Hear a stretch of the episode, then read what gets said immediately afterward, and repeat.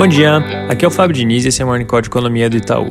Começando pela Europa, hoje mais cedo saiu a produção industrial da zona do euro, referente ao mês de junho.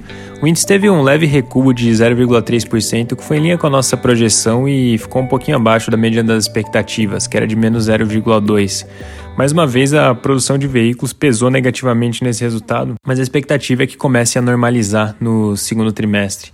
Também saiu o PIB do Reino Unido do segundo, do segundo trimestre, que mostrou uma alta de 4,8%, que foi em linha com o esperado e confirmou as expectativas de uma retomada forte no segundo TRI.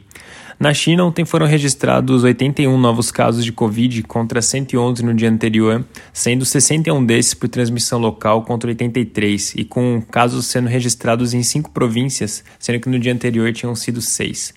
Passando para o Brasil, ontem a Câmara dos Deputados acabou não conseguindo votar a proposta de reforma do imposto de renda. Os jornais de hoje relatam que foi feita uma pressão conjunta de empresários, estados e municípios e, no fim das contas, a votação acabou sendo adiada.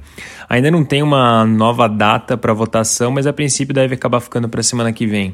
Tem uma outra discussão que também aparece bastante no noticiário, que é a da PEC dos precatórios, mas sem propriamente trazer nada muito novo. Tem algumas notícias, por exemplo, que mencionam que o potencial de arrecadação desse fundo de abatimento de passivos que tem sido discutido pode chegar a cerca de 570 bilhões. Mas como as conversas ainda estão no estágio muito preliminar, é difícil ter uma noção mais clara do que de fato pode ser aprovado. Então, com o fim da semana legislativa se aproximando, parece mais provável que avanços mais concretos nessa frente acabem ficando para a semana que vem também. Para finalizar, na parte de dados, agora às 9 horas vai ser a receita do setor de serviços para o mês de junho. A gente projeta uma alta de 1,1% no mês, levando a variação em 12 meses para 20%. A gente espera um avanço de 8% no componente de serviços oferecidos à família, que é um item bastante dependente de interação social e é bem relevante para as nossas projeções de PIB. É isso por hoje, um bom dia.